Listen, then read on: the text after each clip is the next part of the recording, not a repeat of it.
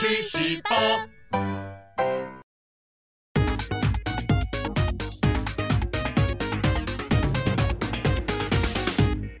人生自古谁无死，曾闻何须看报纸。大家好，我是翟大叔。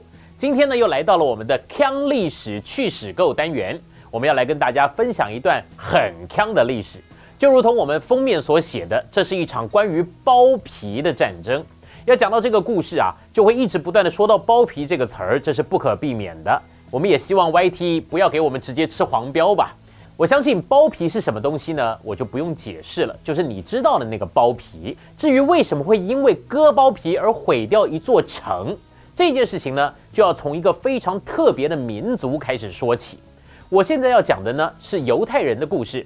如果大家知道一些关于犹太人的习俗，就晓得依据犹太教的传统，男婴在出生的第八天要进行洁净的礼，旧约圣经呢称之为割礼。这个割礼的内容呢，其实就是割包皮了。犹太人之所以要做这个仪式，是源于圣经创世纪第十七章，耶和华神跟他们的犹太人祖先亚伯拉罕立的约，并且嘱咐他们一切的男丁，无论是他们自己生的。或者是从外族买来的，都要行割礼，作为亚伯拉罕与耶和华神立约的证据。好，我们在讲完了为什么犹太人要做割礼的这件事情以后，就要进入了正题。到底为什么会因为割包皮而毁掉一座城呢？这话要说到刚刚提及的犹太人先祖亚伯拉罕的孙子雅各的身上。在旧约圣经创世纪里面占的篇幅最大的人，可以说就是这位雅各先生了。简单讲一下这个人哈，他中文圣经的翻译叫做雅各，而英文呢是 J A C O B，念成 Jacob，其他地方翻译叫做贾克伯了什么的。这位雅各先生呢，因为小的时候得罪了他哥哥，他哥哥打算等他爸爸一死就要杀了他，所以呢，他大老远的跑回他母亲的娘家。题外话。旧约圣经记载，在四千多年前，雅各独自一个人旅行了八百公里，到达他母亲的娘家。在途中啊，雅各在夜间枕着一块石头睡着了。梦中呢，他看到天开了，有一个天梯从天降下，他看到天使在这个梯子上面上去下来。于是呢，他醒来了以后，就跟耶和华许愿，说只要耶和华把他平安的带去，又再带回来，他就要以耶和华做他的神。雅各所枕的这块石头，后来呢，在中世纪十字军东征的时候被带到了苏格兰，还被命名为 Stone of Scone。Scone 就是大家知道的英国小点心司康松饼。我实在不晓得为什么这个石头要被取个食物的名字，但是苏格兰人曾经很长的时间，在国王要加冕的时候，都得要坐在这块石头上，所以呢，这块石头又被称为加冕石，或者说是命运之石。直到今天呢，这块石头还被保存在英国的爱丁堡城堡内。英国政府也下了命令，等到伊丽莎白女王的下一任国王要上任的时候，这块石头还要拿来当做加冕宝座的基石呢。好了，我们回到正题。后来呢，雅各呢就到了他妈妈的娘家，在他的舅舅的手下工作了二十年。娶了两个表妹，生下了十几个孩子以后，带着这二十年赚下来的大笔财富，以及妻子、儿女、奴仆、牛群、羊群等等，浩浩荡荡的要回到老家。但是就在过了约旦河以后，他突然到了一个叫做事件的地方。这个地方呢，现在叫做那不卢斯，在耶路撒冷的北方六十几公里处，是巴勒斯坦的一个主要的城市。总之呢，雅各跟他的全家一大群人，对于事件这个地方感觉还不赖，就想要在那边定居下来。没想到雅各一想到要定居，这就出事了。事件城的城主有一个血气方刚的儿子，看上了雅各的女儿底拿。结果呢，这个家伙竟然没有按照规矩来提亲，反而用了霸王硬上弓的方法强奸了雅各的女儿。这件事情可大条了，你要晓得啊。这种坏人名节的事情，即便在温和的华人中间都要掀起轩然大波，更何况是剽悍的游牧民族，这下只怕不见血是不能解决的了。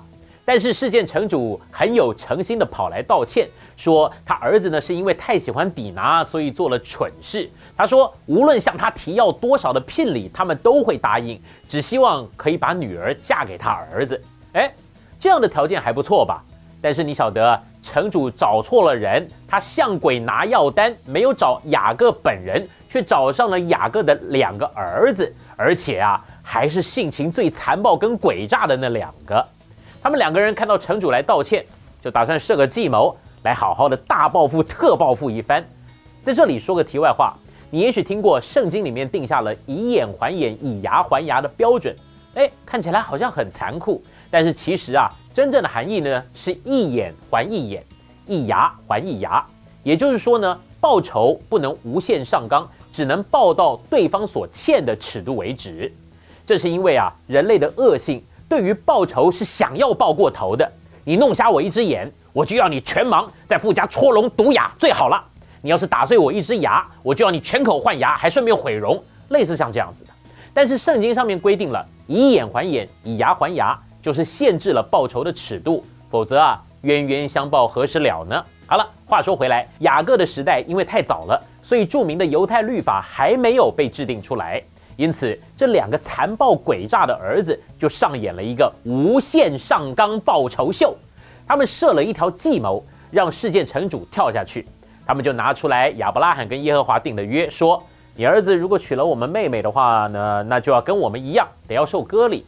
你们城里面所有的男人也都得要受割礼，这样子的话呢，我们就可以跟你们一起住啊。我们手上的财富呢，也可以跟你们同享。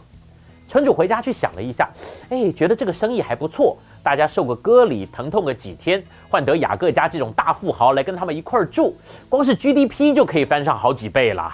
于是呢，他们最后决定全城男性一同的进行割礼。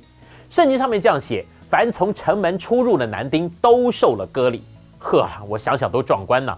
到底是怎么样的个场景？一堆人在那边受割礼，然后疼痛着慢慢走回家这样子。